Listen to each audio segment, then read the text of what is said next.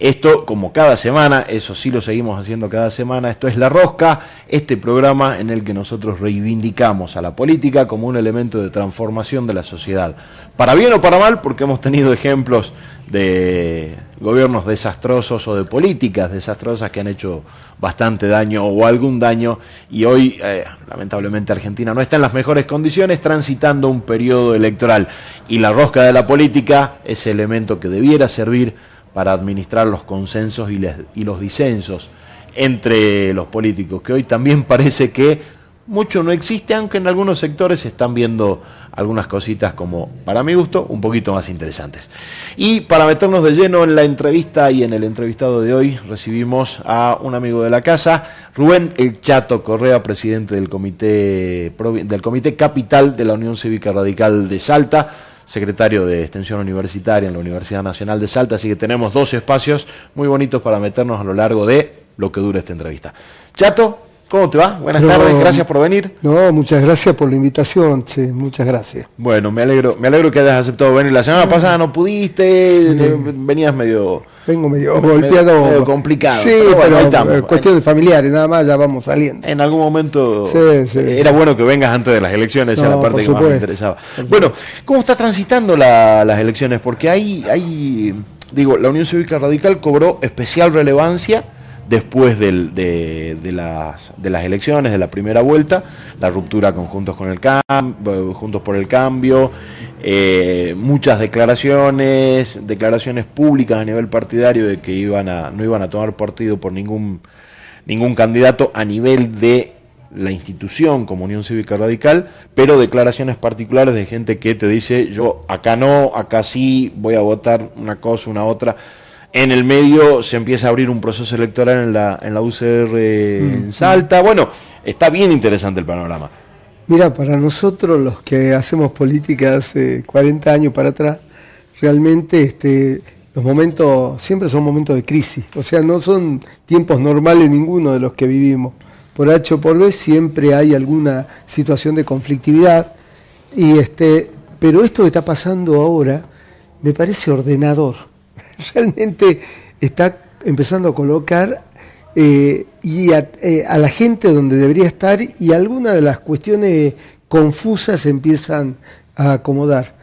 Eh, ya había demasiado mezcla dentro de los frentes o coaliciones políticas, la gente perdió de vista las identidades políticas tradicionales o, o fuertes y dieron por terminado el funcionamiento de los sistemas de partidos políticos. Y nosotros decimos que en la Argentina funciona un sistema de partidos, mal o bien, había un sistema de partidos, que intentó ser reemplazado por un sistema de coalición, pero mira vos, un sistema de coalición funciona cuando hay partidos políticos que están organizados, porque se pueden sentar en una mesa a debatir y a discutir propuestas o la dirección que la política debería eh, tener. En la medida que se fue eh, dilapidando el capital político histórico que las distintas fuerzas tenían, en vez de tener coaliciones fuertes, también empezamos a tener coaliciones eh, débiles. Pero el hecho de que eh, Junto por el Cambio el sector del PRO haya definido el apoyo a mi ley, puso blanco sobre... Un sector del PRO, ¿no? Porque también el PRO está dividido en eso. Sí, sí, pero eh, yo te digo como lo puede estar el radicalismo también. Dentro del radicalismo hay un sector muy gorila, muy reaccionario, muy antiperonista, no es el caso nuestro, que nosotros venimos una larga tradición de reformulación del rol de la Unión Cívica Radical, que nos sitúa en otra instancia. La UCR eh, de Alfonsín, que dice que, que solía decir que la UCR era de centro izquierda.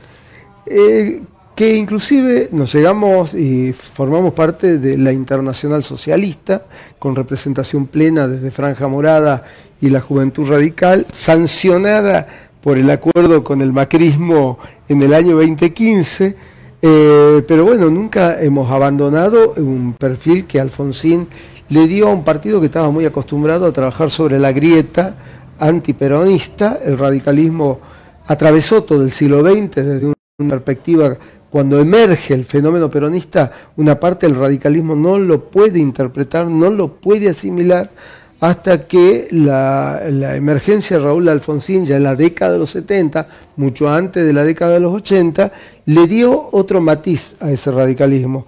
ese radicalismo empezó a hablar de la tercera posición, empezó a hablar del reconocimiento y el valor que tenía en la cultura política de la Argentina la emergencia del peronismo y que había que pensar de alguna manera eh, cómo establecíamos un sistema eh, institucional que pudiera contener a dos fuerzas que tienen una eh, fortaleza, te diría, histórica, pero una debilidad estructural. Tanto el peronismo como el radicalismo, algún intelectual lo había caracterizado al peronismo como el gigante invertebrado, eh, también le cabería al radicalismo, porque ambos nacen como expresión de movimientos eh, sociales que van constituyendo un área de acción en la política, se constituyen movimientos políticos y cuando uno es un movimiento es eh, todo y al mismo tiempo es la nada. Eso, eso me parece interesante porque siempre que se habla del peronismo se habla de un movimiento que es un gran paraguas donde hay gente más liberal o más neoliberal o más de derecha o más de izquierda, pero, nunca se habla en los mismos términos del radicalismo. el radicalismo es un movimiento, pero también es un movimiento y adentro del radicalismo, vos lo decías recién, hay gorilas antiperonistas y hay gente que está más a la centro izquierda. Pero hay que analizar al peronismo y al radicalismo en el concepto de movimiento, no como el movimiento que contiene distintas ideologías, sino como la expresión policlasista de la sociedad argentina. Es decir, esto hay que leerlo en términos de clase, no solamente en términos políticos. ¿Está?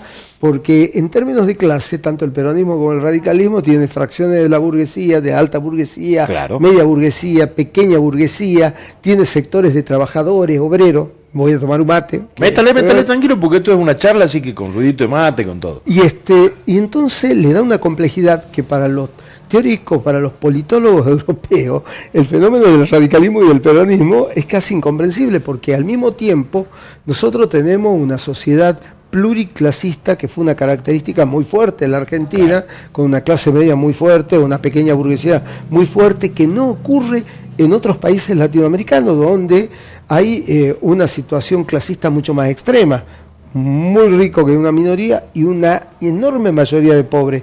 En la Argentina siempre hubo un componente clasista de clase media o pequeña burguesía muy, muy importante, muy fuerte. Como que, eso generó... Esa clase media que hoy está muy devaluada, muy venida menos, y la brecha está un poquito más grande, pero todavía existe incluso hasta aspiracionalmente. Pero fíjate vos, y que como movimientos, tanto el radicalismo como el peronismo, tendieron permanentemente a utilizar la vereda del medio, no ir eh, hacia los extremos. Fíjate vos, cuando en el radicalismo se plantearon posiciones extremas hacia la década del 30 y la, emergencia del 40 dividió el radicalismo, yo siempre le digo que yo como historiador he tenido que escribir y todo lo demás, eh, te impresiona cuando vos veías el voto papel de la elección de 1946 en Salta, cómo era el voto era un voto que decía este, Unión Cívica Radical Irigoyenista, em, Partido Laborista y Alianza Libertadora Nacional. La foto de Alem, la foto de Perón y la foto de Irigoyen. Ese era el voto. Ese fue el voto. Y cuando vos mirás quién fue el primer eh, gobernador peronista, y tenés que eh, nombrarlo a Lucio Cornejo Linares, que paradójicamente era el hijo de Julio eh, Cornejo Uriburu, eh, último gobernador peronista depuesto por la revolución del 6 de septiembre de 1930, dada por su propio tío, Pepe Uriburu. Bueno, entonces vos te das cuenta cómo es la composición de un movimiento policlasista que termina de expresar las aspiraciones de un sector social que tenía una mirada de ascenso social muy fuerte. Entonces, en el peronismo, eh, parte de ese sector eh, de conducción político muy fuerte, el radicalismo, se inserta en el peronismo. Y acá fue un escándalo cuando viene Perón y eh, le dice a Samena y le dice a José Pasquini, José Pasquini, que fue diputado nacional de esa elección del año 46, es el papá del famoso periodista Pasquini Durán. Claro. Es el papá, es decir, familia de origen, de origen salteño. Bueno, uno venía del laborismo, que era la expresión de pensar la organización del, del movimiento obrero bajo el ejemplo del Partido Laborista eh, inglés. Y los otros que venían desde un perfil sindicalista y entonces había una composición distinta y Perón le dice, muchachos, vamos a tener que integrar a los radicales porque nos dan ese componente político que, necesitamos. No, ¿qué no hace general? Hay que leer los diarios de la época que decía cómo, general, cómo podemos juntar a estos pitucones con los obreros de camiseta este, eh, sudada. Entonces, eso que es incomprensible porque la política europea procesa en términos de izquierda y derecha. Y punto. Eh, y punto. En la Argentina en particular, por algo el radicalismo y el peronismo se constituyeron un fenómeno político que en el socialismo, que tiene casi un componente policlasista también muy similar, pero fue muy, pero muy débil en su formulación, porque el socialismo en la Argentina podía salir liberado, eh, disparado hacia un socialismo liberal, caso Pinedo, por ejemplo, o una vertiente socialista un poco más clasista, y, eh, y se terminó diluyendo. En cambio, el radicalismo y el peronismo y el radicalismo soportando los embates de quienes creían que era importante la grieta porque el adversario, el enemigo, el, eh, era el peronismo, eh, fue construyendo siempre una avenida del medio diciendo, muchachos, el funcionamiento de la sociedad es mucho más complejo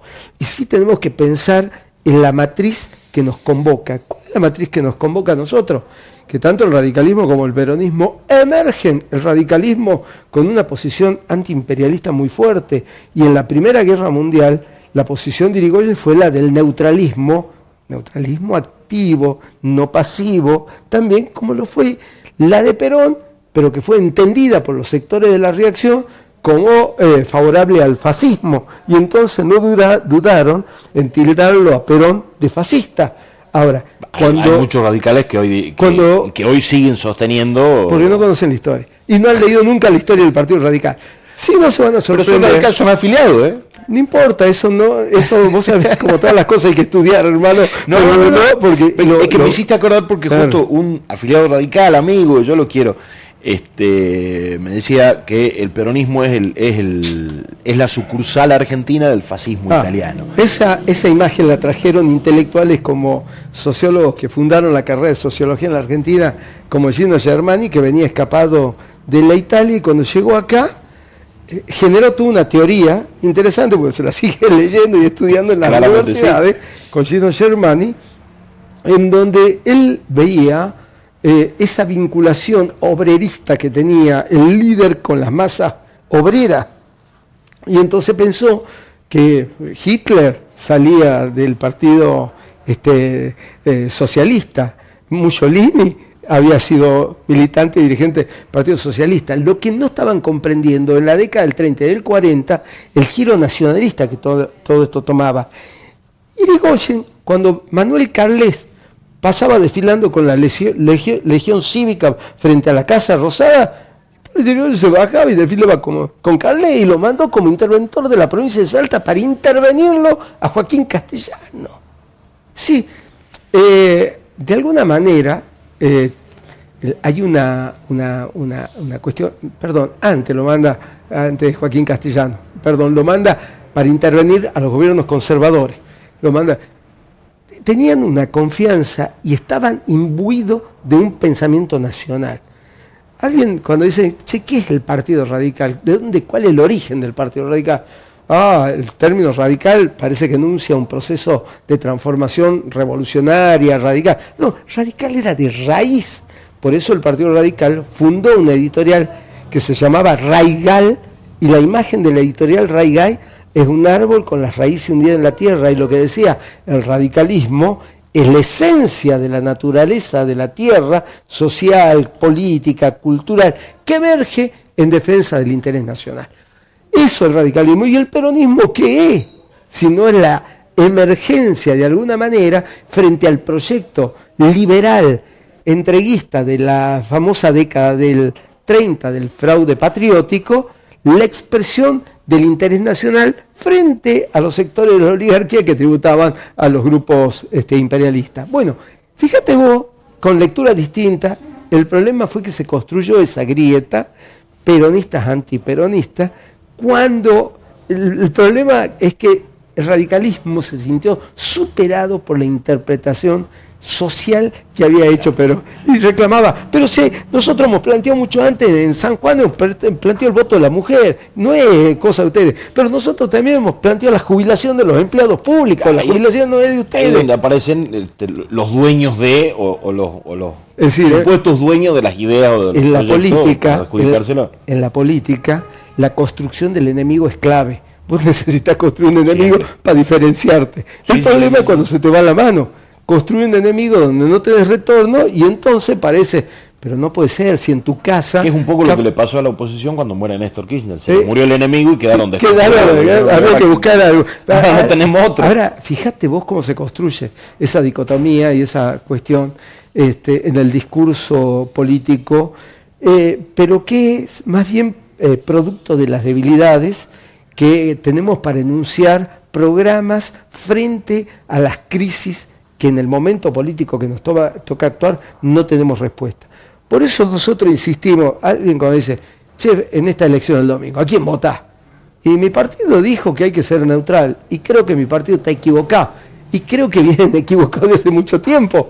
Es decir, este, Morales, mira lo que es, ¿no? Morales estaba en contra del pacto de Gualeguaychú y después se convirtió en la mejor herramienta de la construcción de Juntos por el Cambio y todo lo demás y el Freddy Storani, que en el 2015 había estado a favor del pacto de Guaychú, nos peleamos, nos agarrábamos las cabezas. ¿Qué hace Freddy? ¿No te das cuenta que estamos pactando con quien tiene un programa totalmente distinto a nosotros? Y no, y le metió. Ahora sale a reconocer, ay muchacho, me había equivocado.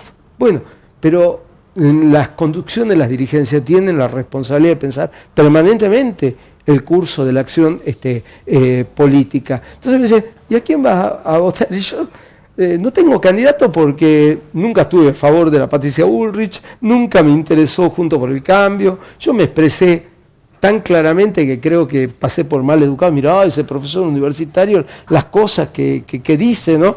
Y este... Anda dando vueltas por todavía los videos de eso. Claro, bueno, pero fue una expresión dentro de la convención diciendo a los radicales, despierten muchachos, esto, los únicos que quieren seguir manteniendo este cadáver con vida, este, son unos cuantos tipos que se pueden llegar a beneficiar, pero el radicalismo como fuerza nacional y popular, que forma parte, porque esa es la otra cuestión, qué importante, cuando vos dejas de ser un movimiento y sos un partido, sos una parte y tenés que reconocerte que no tenés toda la verdad ni este, la posibilidad de solucionar este, todos los problemas. Son una parte y contribuís desde la parte que te corresponde. Entonces, los partidos políticos son parte de la opinión de una sociedad que es muy complicada, que es muy compleja. Hay que volverlo a fortalecer a los partidos políticos. Y, es, un es un momento muy interesante para empezar a trabajar en eso, sin duda. Yo igual me parece que disiento un poco en la posición de la UCR. A mí al principio me sonaba muy tibia, o, muy fría. Yo dije, eh, en algún momento le dije a algún amigo radical de Santa Fe, mm. le decía, che muchacho, al, al comunicador se lo escribieron con un pedazo del glaciar Perito Moreno. Mm. Pero después me parecía que institucionalmente era una posición correcta porque es una posición muy incómoda para el partido como institución, independientemente de, de los dirigentes. Digo, se te rompe juntos por el cambio. Vos pasaste de ser eh, furgón de cola de Juntos por el Cambio durante el gobierno de Macri, pasaste a tener otro protagonismo y muy interesante en este proceso electoral y de golpe se te rompió todo y miras al frente y está el peronismo. Está, de la esencia del radicalismo está más cerca, me parece, el proyecto de unidad nacional de masa que las propuestas de mi ley, pero se te rompió eso que vos venías. Pero de todas maneras, de toda manera, siguiéndolo a Antonio Gramsci, lo peor que puede ocurrir es cuando se produce una ruptura entre el lazo que une a los dirigentes con los dirigidos. Cuando vos tomas una posición esta neutral, renunciás a la dirección. Renunciás a la dirección. Un dirigente no puede renunciar a la dirección. Pero eh, tampoco puedes marcar un solo camino porque tenés dirigidos que son diversos. Había una posición que el radicalismo debería haber tomado de entrada y por eso salimos muchos radicales que tenemos alguna responsabilidad, algunos más, otros menos, eh, en, en todo esto a tratar de aclarar. ¿Cuál, es, ¿Cuál debería haber sido la posición del partido? El partido no vota mi ley y vota en esta alternativa, nosotros no tenemos candidato, vota a quien esté más cerca del programa nacional y popular que sustenta el movimiento nacional este, social en la Argentina, en el cual el radicalismo forma parte. Punto uno. ¿Eso es blanco o masa? No te da muchas opciones. ¿O masa directamente? Masa. Es que vos tenés que votar a quien... Eh, y yo a masa no le doy un cheque en blanco. Porque esa es la segunda parte. claro, esa es la segunda está, parte. Ahí está, ahí está, ahí está. La segunda parte es decirle, che muchacho, yo voto porque no tengo candidato, no lo puedo votar a mi ley y no voy a votar en blanco, ni voy a hacer la abstención revolucionaria para, que un radical se abstenga, tiene que ser revolucionario. si no hay ninguna revolución en curso, no tiene sentido. Es más o menos lo mismo que viene planteando, por ejemplo, Ernesto Tenenbaum. Ernesto Tenenbaum viene, viene pidiendo el voto a masa y él dice, esto es un riesgo para mi carrera periodística, pero me parece que es la opción. Ahora, ¿me gusta masa? No me gusta. ¿Le tengo fe? No, no le tengo, desconfianza. Le tengo más desconfianza que fe. ¿Puede que me equivoque? Sí. sí. Pero el otro, eh, no. Casi ni loco. El otro es un salto al vacío. Entonces, ¿qué tengo que hacer yo como Partido Radical? Tengo que decir, hay que votar un programa nacional y popular Punto uno. Ya está. Pero cuando hablas del programa nacional y popular te metes, te, van a decir kirchnerista, ¿no? Salís de. Pero que. Estamos acá y te dicen kirchnerista al toque. No, pero entonces es renunciar a la historia del Partido Radical. Si yo creo que el Partido Radical es un partido nacional y popular. Desde esa perspectiva hemos combatido junto por el cambio a Macri y a Cambiemos. Yo no me moví de la posición. No, no, totalmente. Hay un sector yo no me moví de la posición, soy el presidente del Comité Capital. Y no me moví de esa posición de hace, de hace muchos años, porque compromete toda mi militancia, quiere decir que toda mi militancia se va al cohete. He tirado 40 años de mi vida, porque yo soy un tipo que todos los días está levantado, militando y haciendo algo en torno a lo que tenemos que hacer como radicales. Dos, en mi frente de militancia. Yo soy un radical reformista que milita dentro de la universidad. Algo me dice, ah, estás en la torre de cristal, tranquilo, cómodo, desde ahí puede ser de todo. No, desde ahí estamos ejecutando un programa muy fuerte que hoy la sociedad lo percibe de inserción de la universidad a la sociedad y no renuncia a nada y comparto esa gestión con un rector peronista de Regambe kirchnerista y yo soy radical y lo digo en todo lado y él lo reconoce. Antes de ayer uno hace un reconocimiento a la Cámara de Diputados. Vamos a la Cámara de Diputados y él cuenta, micrófono en mano, estando todos los diputados. Este proyecto de los centros de extensión universitaria y todo lo demás nació a 50 metros de acá. Nos reunimos en el Automóvil Club, equidistante de la sede del peronismo y la sede del radicalismo, y concretamos un acuerdo para transformar la universidad. Y lo contó él, no lo conté yo, lo contó, lo contó él, y yo, y él me sigue respetando y seguimos disintiendo, y a veces estamos de acuerdo y a veces no estamos de acuerdo, pero compartimos una responsabilidad institucional. Con masa nos ocurre lo mismo. ¿A dónde me puso el voto de la gente? Lo puso a gobernar provincia, a gobernar 480 intendencias, tenemos centenares de concejales y de diputados y legisladores provinciales. tenemos 10 gobernadores, tienen legisladores no, No, no tenemos 10 gobernadores, yo tengo 5. Yo me acuerdo los radicales. los del Junto por el Cambio no, no cuentan como radicales. No sé, yo creo que uno ya está con masa tranquilo, el otro no sé de dónde lo sacó el PRO. Yo cuento los cinco radicales porque es a los cuales yo les voy a los voy a controlar y le voy a pasar factura. A les pongamos nombre, Puyaro. Uno, Maxi es uno, Valdés es el otro, eh, Cornejo es el otro, eh, ¿quién más está? ¿ah? Eh, Sadir de Jujuy y el otro, este, falta uno. El de la Patagonia, Chubut, Oquén, hay uno más. Bueno, ya, ya, lo, vamos, ya lo vamos a hacer. En algún momento nos, nos vamos con la nombre. Pero son. Pero Valdés. Son los que yo tengo que. Ah, el Chaco, pues, el chaqueño. Bien que nos están dictando de otras gracias. Sí, pero aparte, ¿sabes qué? ¿Quién iba a pensar que íbamos a ganar el Chaco? Ahí está se volvió a ganar. Después de Rosa y el interregno de gobierno este peronista, vuelve el radicalismo. Bueno, de todos esos radicales, yo me tengo que hacer cargo decir, che, muchacho, Valdén, ¿qué anda? Así que vos querés levantarlo mi ley, ¿qué quiere hacer vos, muchacho? Por eso no podía ser ambigua ni en esto que vos decías, escrito con un témpano de hielo, la letra de la declaración del Comité Nacional, porque uno no puede renunciar a dar dirección política, para eso nos han votado, para eso nos han designado, para eso cada uno somos autoridad en los distintos espacios. Entonces yo no creo que la gente haga lo que yo le diga. Lo que yo digo es que como radical no lo puedo votar a mi ley, no tengo yo alternativa, tengo que votar lo que esté más cerca nuestro. ¿Qué masa?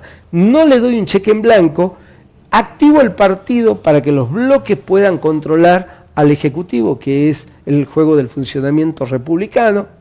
Este, gobierno donde tengo que gobernar, donde yo gobierne, el peronismo va a estar controlando. Yo te aseguro que el peronismo va a estar controlándolo a Sadir, a Valdés, a, a Bullar, a todo el mundo. Totalmente. Y nosotros deberemos controlar a Massa desde el juego republicano institucional y donde la democracia te coloca. Mirá qué Eso, sencillo. eso es lo que está en juego en, la- en el próximo balotaje. Pero claro, porque vos te decís, está en juego eso. Vos te decís, a ver, mi ley, llega a ganar mi ley, ¿con qué gobierna mi ley?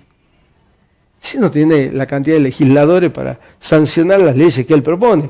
Disolución del Banco Central. Mira vos qué sencillo.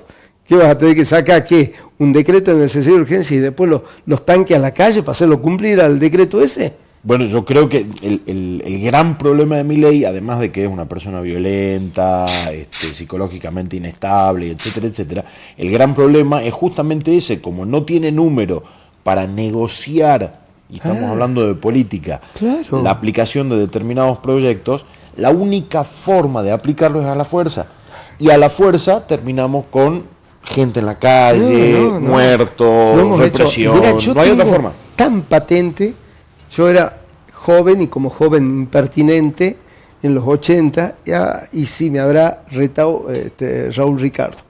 Hasta un día llego a la Quinta de Olivo, hay una foto, y me pego una cachetada y dice, ¡pum! El peligroso de la franja. Pobre, nosotros, nosotros eh, veníamos con Raúl, obediencia de vida, punto final. No, Raúl, eh.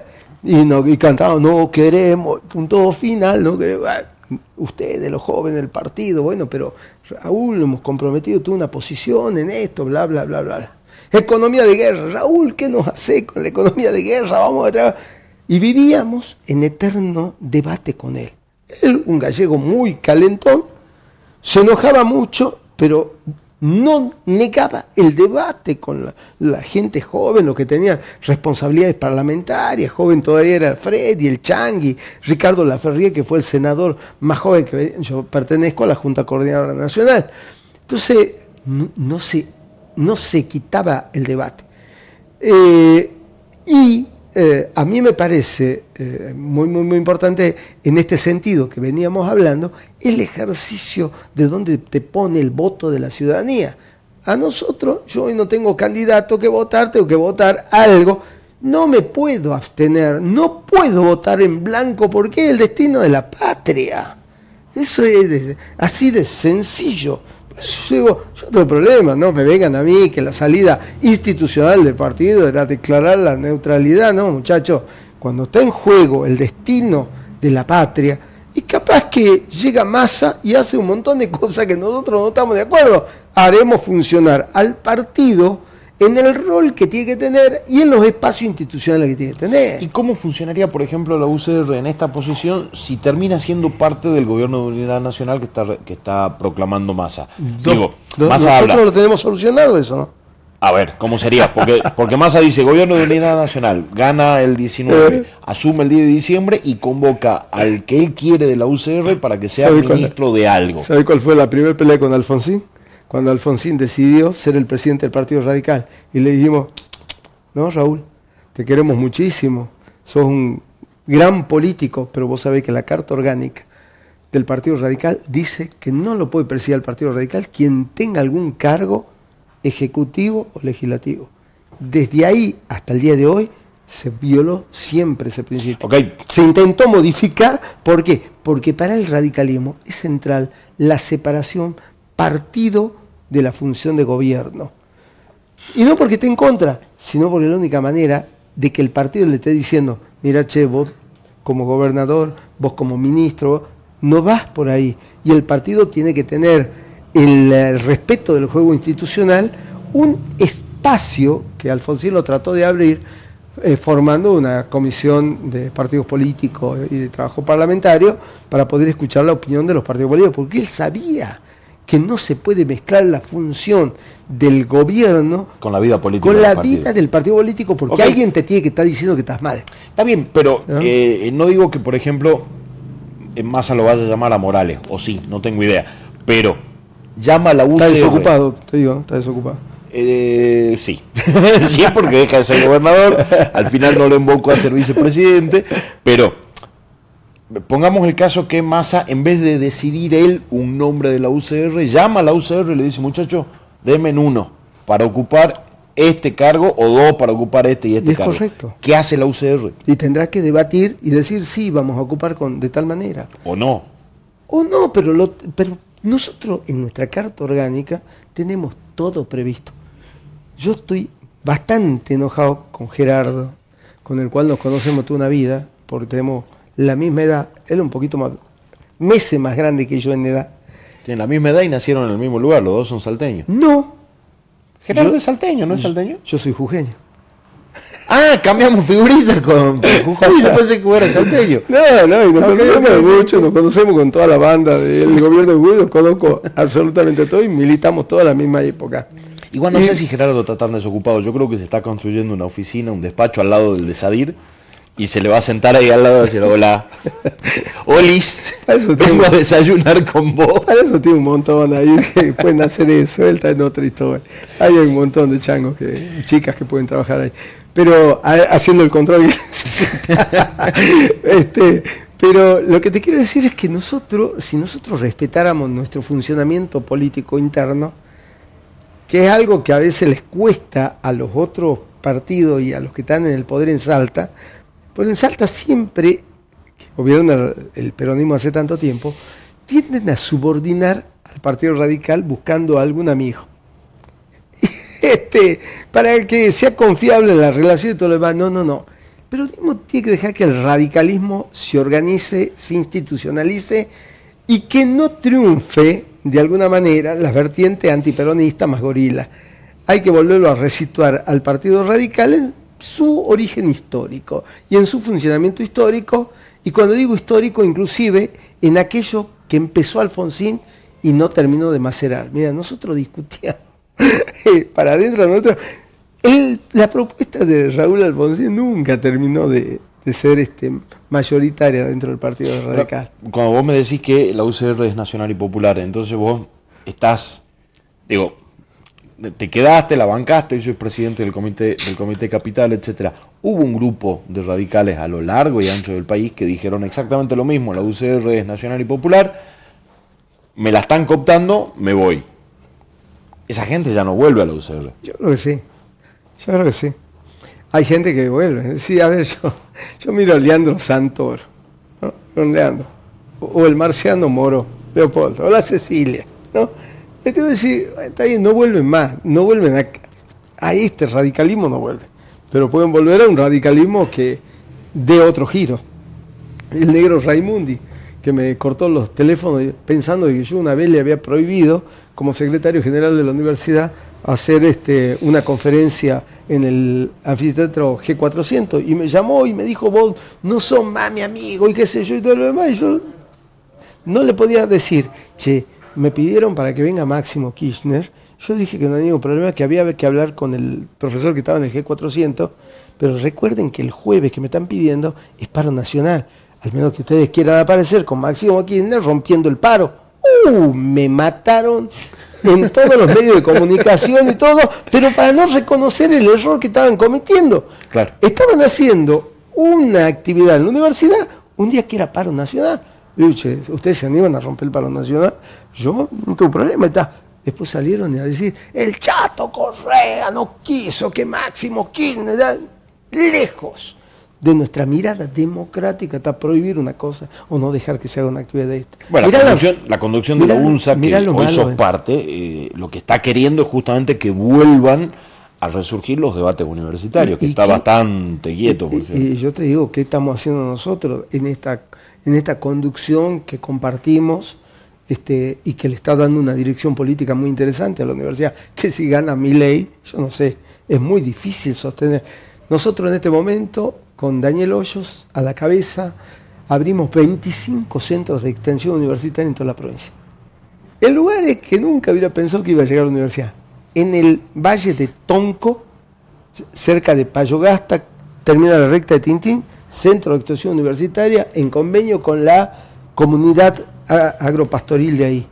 En Isla de Caña, a mí me desespera. La comunidad Coya de Isla de Caña tiene 125 mil hectáreas al pie del Parque Nacional Baritú, propiedad comunitaria. Si nosotros como universidad no estamos ayudando al desarrollo de ese sistema productivo donde hay que respetar las tradiciones, los saberes ancestrales y todo lo demás, eh, ayudarlos en el desarrollo para que puedan también tener cierta inserción. Nosotros distinguimos muy bien una, una, cosa es el capitalismo de mercado y otra cosa es una sociedad de mercado. Son dos cosas distintas. En la sociedad de mercado la gente puede trabajar para sí y poner el excedente en el mercado. No hay ningún problema. Es todo un principio, la universidad lo puede hacer. La universidad eh, está hoy este, en el jardín, cerca de Tranca, ayudando a una cooperativa de mujeres a trabajar en la producción de ropas de, trabajo para un convenio que pueden tener con una eh, con una eh, con la cooperadora de producción de tabaco, cooperativa de tabaco. Eh, podemos estar en Nazareno, intendente Nazareno, producción de, de, laja, pero no, no tiene energía, no tienen energía, tiene unos motores para cortar una laja que son espectaculares para la construcción, espectaculares, con motores a nafta. Hubo crisis, iban a la Quiaca a buscar nafta, no tenían cómo, cómo este, poner en marcha claro, el desabastecimiento de hace un par de semanas. Y nosotros tenemos doctorado en energía solar. Es decir, hay cosas que la universidad eh, contribuye, lo tiene que poner en la sociedad, porque la sociedad es la que nos está pagando el sueldo.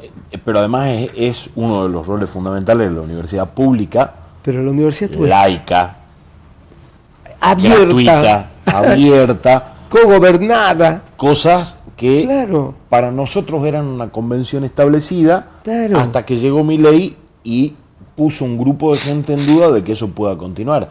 Y de hecho hoy nos está poniendo en, un, en un brete porque... Yo pienso, ¿cómo hacemos para sostener esto que le ha dado la expectativa a la gente? Yo siempre digo, si la sociedad no puede venir a la universidad, la universidad sale a la gente para que el pueblo se apodere de la universidad. Después fui esclavo de mis palabras. Te voy a contar una sola anécdota. pusimos, pusimos, vamos a enseñar los lenguajes originarios para hacer efectivo la pluriculturalidad y todo lo demás quechua, quechua. Vamos y abrimos quechua en San Benito, 189 inscriptos. Lo hacemos virtual y presencial. Gente de Santiago Letero, gente de la Quebrada de Marguaca, gente de todos lados. Termina ese taller y logramos de que a Festo Chauque lo designen maestro de quechua en el centro de lengua de la universidad. Entonces hoy, quien va a tomar un servicio en el centro de lengua tiene alemán, francés, alemán, eh, inglés y quechua. ¿no? Resulta que ocurre con, el quechua. Ese servicio es un servicio para aquellos que están eh, con estudios de posgrado, eh, se cobra 6 mil pesos por ahí más o menos este, el servicio de enseñanza de idioma, porque tienen que rendirlo y se lo acreditan para las becas internacionales, de carrera de doctorado y todo lo demás. Teníamos una cantidad de gente abajo. Nos venimos a inscribir a Quechua, pero nos quieren cobrar. Y nosotros somos alumnos de la Universidad Nacional de Salta y la Universidad de Salta es gratuita.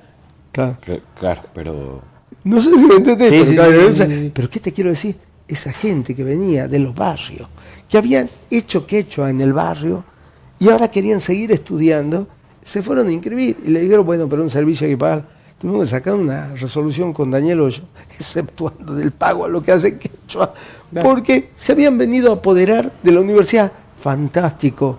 Es buenísimo pero tenés que tener lomo presupuesto que te aguante. Ese es el tema. Tenés, que tener la guita. Si la tenés, si tenés la universidad de financiada. Mirá lo que me decía el otro día. El otro día tuve un debate con los nombres, porque no tengo problema, con el contador Julio Moreno. Entonces, le digo, mira, yo no puedo votar a alguien que ha dicho que va a disolver el Ministerio de Educación. Punto de partida. ¿Quién dijo eso? Mi ley. Ya, tu candidato, compadre. No, no, me dice, eso no es verdad.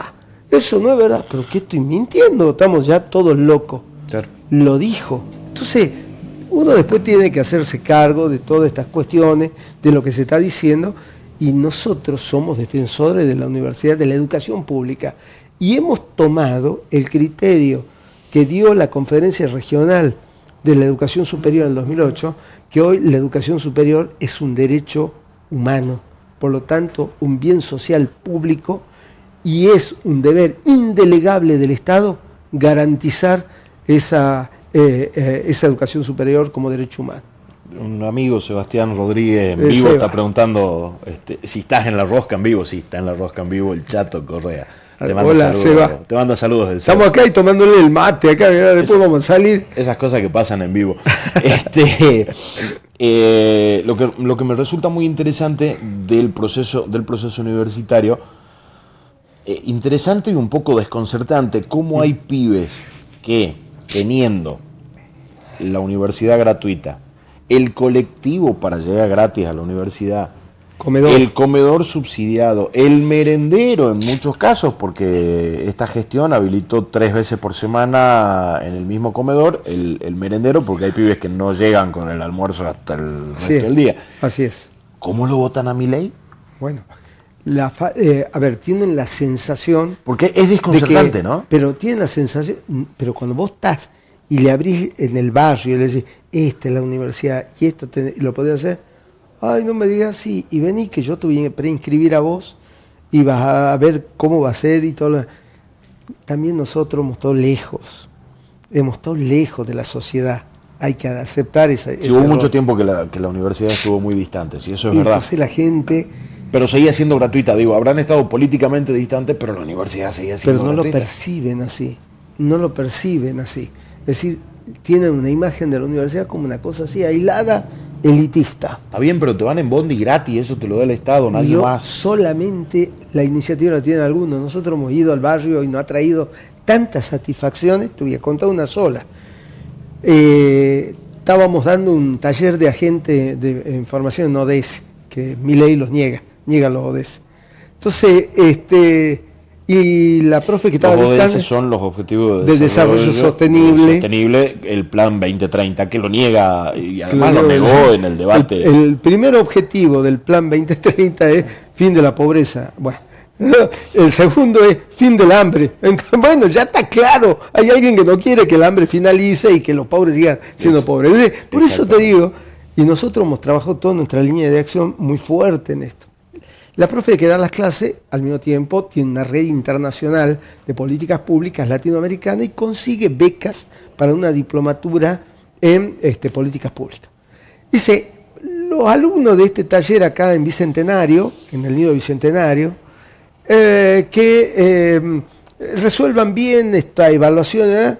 van a poder capacitarse para alcanzar una beca internacional gratuita nos van a dar dos becas eh, gratuitas a la Universidad del Ecuador para cursar una diplomatura de artes.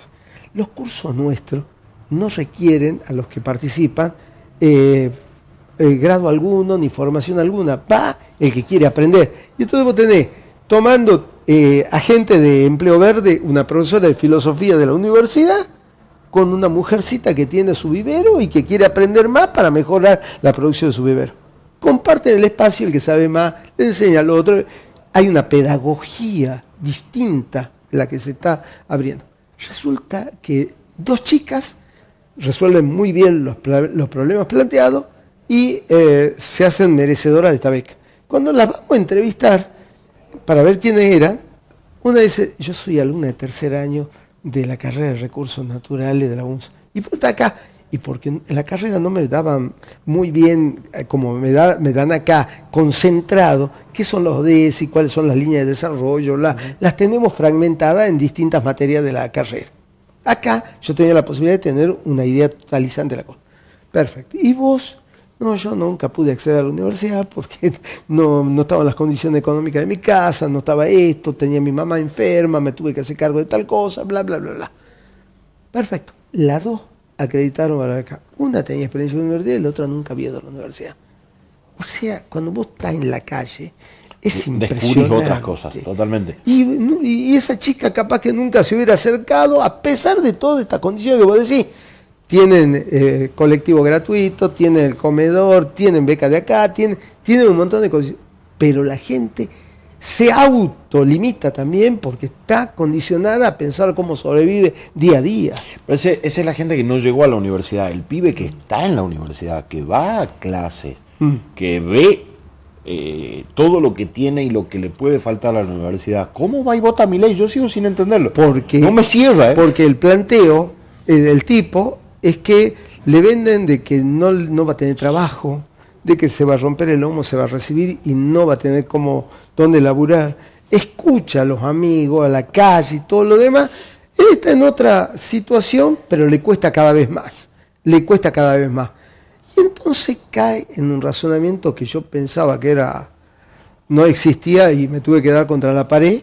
Y le dice, y lo voy a decir lamentablemente con malas palabras, che, si todo se está yendo a la mierda, que se vaya una sola vez. Es eso como decir, bueno, ya estamos en esto y listo.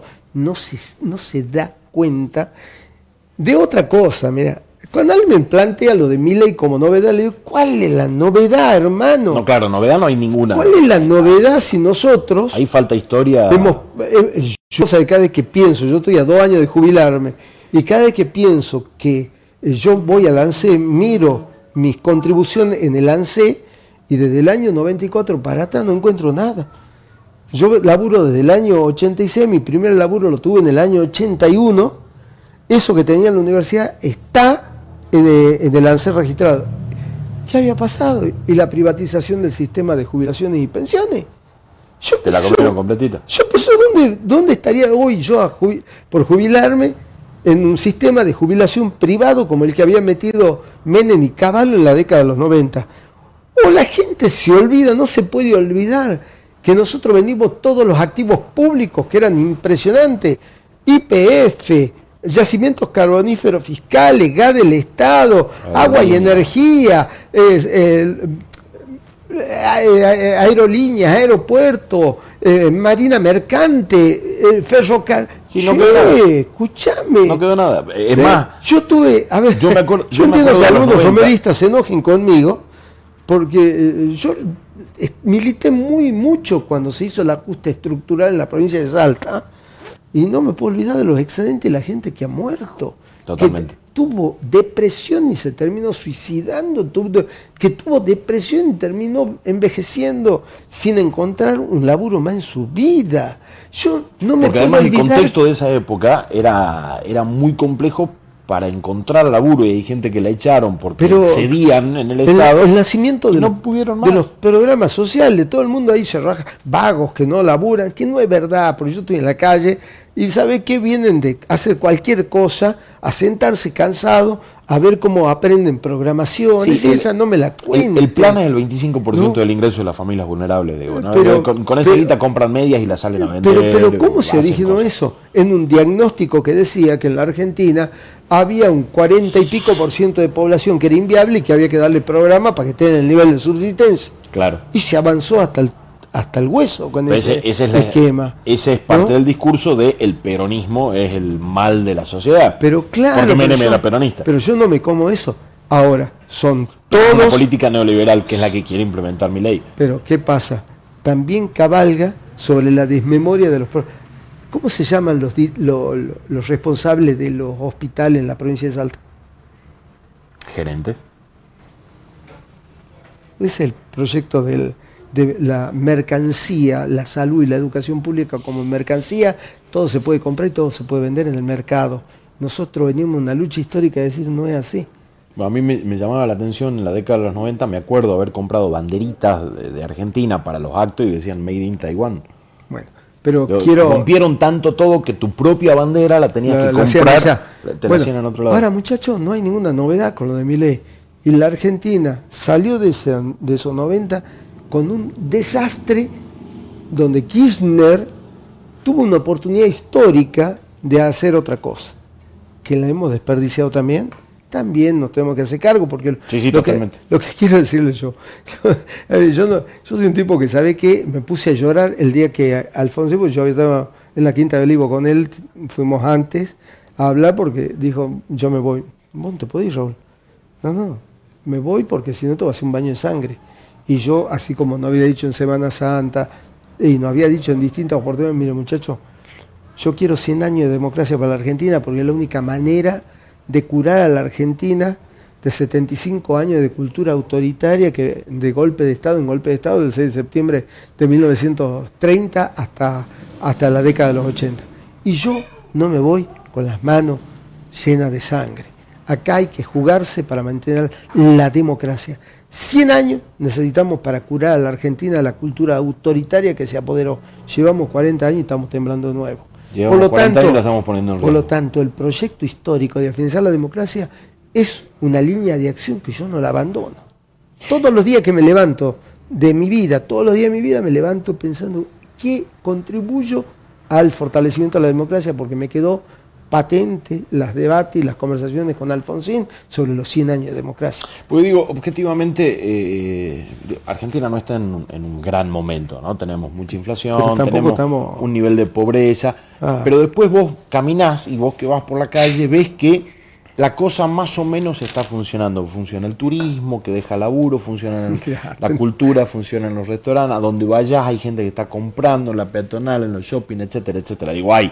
Ahora, eh, Hay pobreza, hay pobreza. Sí, hay pobreza, Hay crisis en los sistemas hay sociales no clave. Estamos totalmente Estamos de acuerdo, pero lo otro, Pero la solución lo otro no, no es romper todo, digo, es arreglar lo que no está funcionando y mejorarlo. Eso es lo que. Mira, lo, el Changi Cáceres el otro día se calentó mucho con una posición de la juventud radical, donde cuestionaba, como diciendo, no, ni Massa ni Milei son la alternativa. Y entonces lo agarró el presidente de la J y le dice: Mira, muchacho, si vos querés que te vuelvan a meter las picanas en las pelotas, si vos querés que te arranquen las uñas, si vos querés, eh, anda, que pasa por todo eso. Pero hay una experiencia histórica que la sociedad no puede repetir irremediablemente los mismos caminos. Eh, Es decir, nosotros, yo, yo, me, me pongo, yo empecé a militar en el año 82, tenía 22 años. Hoy, en diciembre, voy a cumplir 64 años. Me pasé toda una vida trabajando, militando. Nunca tuve planteo, me presenté a candidatura y todo lo demás, pero no con el afán de la ocupación del espacio. Y cada vez que me dieron un cargo de responsabilidad, la cumplo a rajatabla. Te presentaste para ser parte de la casta. Pobre Milei. Bueno, Porque esa- es que esas son las respuestas. claro. no, yo- Porque yo- las respuestas no son ni siquiera, ni siquiera racionales en algunos casos. no- nosotros, eh, los que venimos de una generación que hemos participado activamente en lo que fue la recuperación de la democracia, que no nos van a venir a contar lo que ha pasado acá, ni en la dictadura, ni en, en la dictadura. Yo empecé a militar porque tenía amigos que tenían la madre desaparecida. ¿Sabes? Este, un día se la llevaron del frente al río Grande, tenía una casita muy bonita ahí, era gente muy conocida de Jujuy, se la llevaron a la madre, apareció en un en- enterratorio NN años después con el abriguito que le ven alcanzó a tirar, pues se la llevaron en camisón y el abriguito después de haberla torturado y todo lo demás. Esa experiencia no me la puedo olvidar, ¿qué, qué les pasa? Y salimos a la democracia con una expectativa. Pero ¿sabes qué pasa cuando vos contás eso y, lo vengo viendo en, algunos lugares?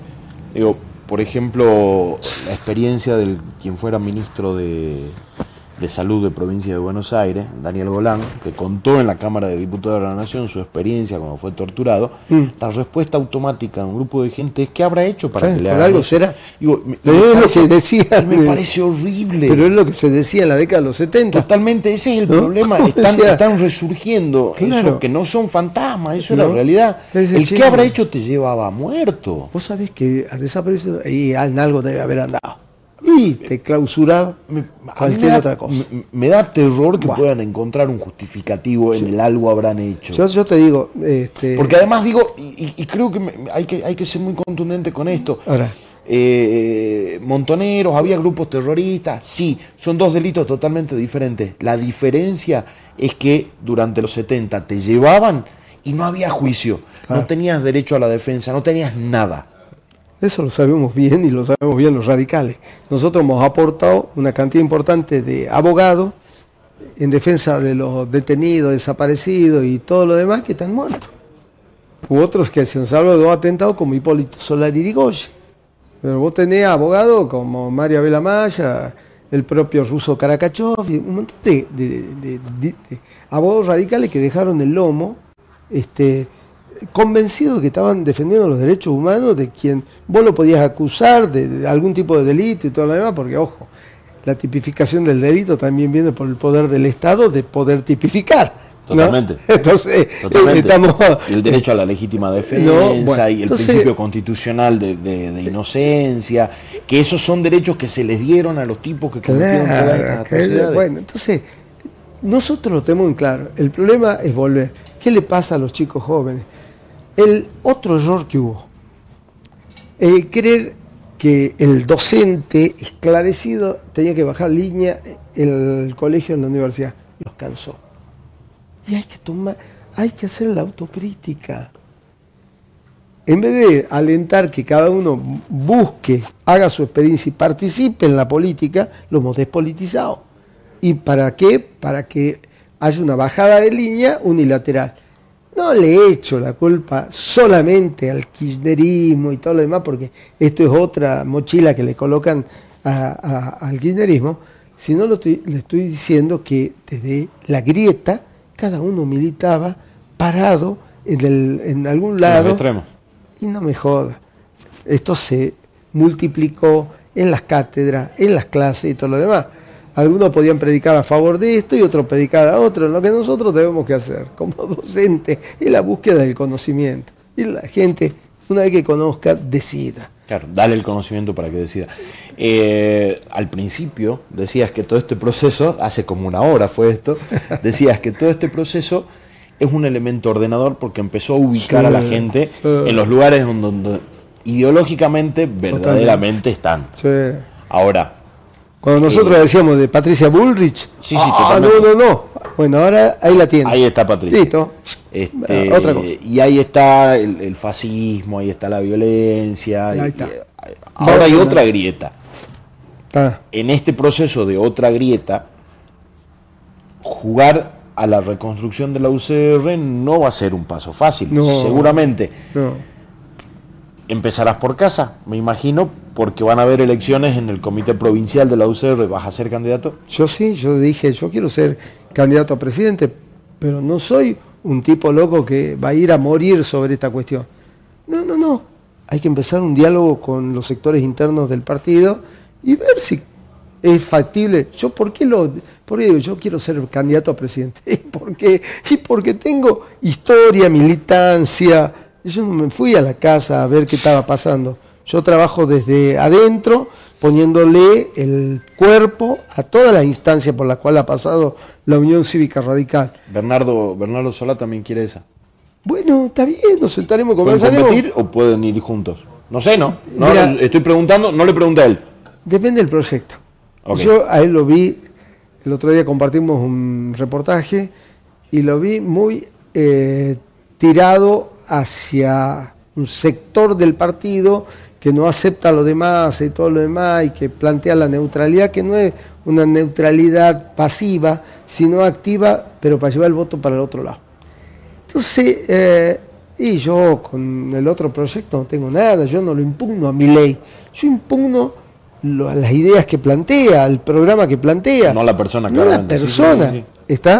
Yo impugno las ideas y la persona, pero me hago cargo No, de yo, no, yo, no. Yo, yo te digo porque nunca tuve cuestiones personales en política. Yo Sí, estar no, enfrentado con Dani, pero con Dani tengo diferencias de cómo conseguimos no, el bien, radicalismo. pero El caso de Miguel, el, Ah. el caso de, de, de Milei para mí es un caso muy particular porque yo no lo considero ni siquiera apto psicológicamente como para Ah, bueno. ejercer Sí, sí, eso una función. Por eso yo lo invalido como persona. Sí, sí, sí. Ni siquiera lo conozco. Yo te digo, para mí es muy fuerte de saber, che, ¿para dónde quieren llevar el radicalismo? Yo lo quiero llevar para volverlo a parar como un actor principal de la política, volviendo a desplegar un programa que estaba en gestación, que tuvimos algunos problemas para, para poderlo desarrollar, pero parado en el campo nacional y popular, con un planteo eh, muy, muy claro, y a mí me avala la, la gestión. Nosotros tenemos mucha gestión, nosotros somos radicales, no piquito de oro para estar con el traste sentado en una banca. A nosotros nos gusta la acción, nos gusta eh, dirigir, nos gusta gestionar, nos gusta administrar. Y lo podemos hacer con toda responsabilidad y con la austeridad que, no, que, tenemos. Yo, sigo viviendo en la misma casa, sigo teniendo, no se ha yo sigo viviendo como docente investigador de la universidad pero hice política toda la vida y ocupé distintos cargos. Nosotros, y cuando ocupo un cargo, mostramos qué es lo que podemos hacer. Entonces yo quiero también un radicalismo que esté constituido por una dirigencia que gestione la política. Yo cuando llegué a la presidencia del Comité Capital estaba cerrado el partido.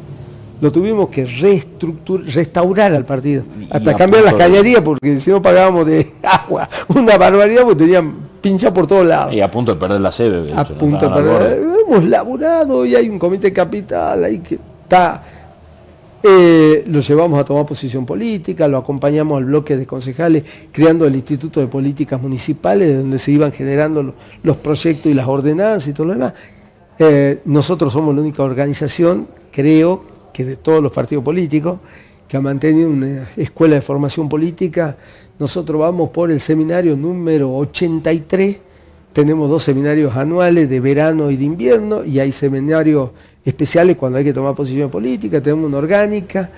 Hemos perdido y hemos retrocedido bastante, pero producto también de un escenario poco proclive de escuchar un radicalismo que estaba en cualquier este, cosa somos muy parecidos y con Leandro nos conocemos, Leandro Santos, por supuesto, nos conocemos desde que él fabricaba, miren, el comité fabricaba ahí en Capital Federal una cerveza que se llamaba La Hipólita y que servía para bancar la militancia y era producto.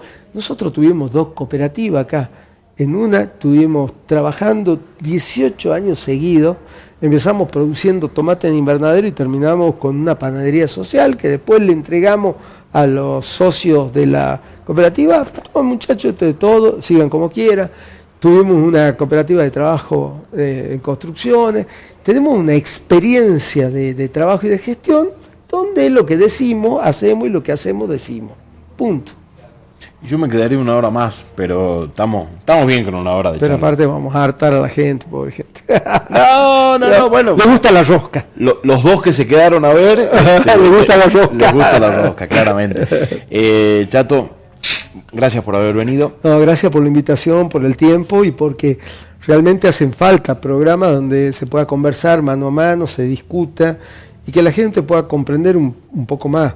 Yo sé que a los jóvenes a veces les cuesta eh, mantener la atención, eh, la gente de, otra generación capaz está más acostumbrada, pero no podemos abandonar. El espacio de la política es el espacio de la palabra, el espacio del diálogo, del idea este espacio, sí, la idea de este espacio es esa y que, no tenga tiempo de, duración, que no nos corran los tiempos televisivos. si dura una hora, dura una hora, este, que nos vean dos personas, para esos dos sirve este, es la idea de, hacer este programa en este formato. Así que te agradezco muchísimo. Y es la política, hermano, es la política. Es, la política, totalmente, y acá la vamos a ir reivindicando. No, te agradezco. Muchísimas gracias de nuevo. Gracias a vos. Pasaba por la rosca Rubén El Chato Correa, presidente del Comité Capital de la Unión Cívica Radical de Salta. Hemos hablado de elecciones nacionales, provinciales, la Universidad Nacional, pública. A lo largo de esta hora y pico hemos hablado de un montón de cosas. Muchísimas gracias, nosotros nos vemos, nos escuchamos la próxima semana. Gracias.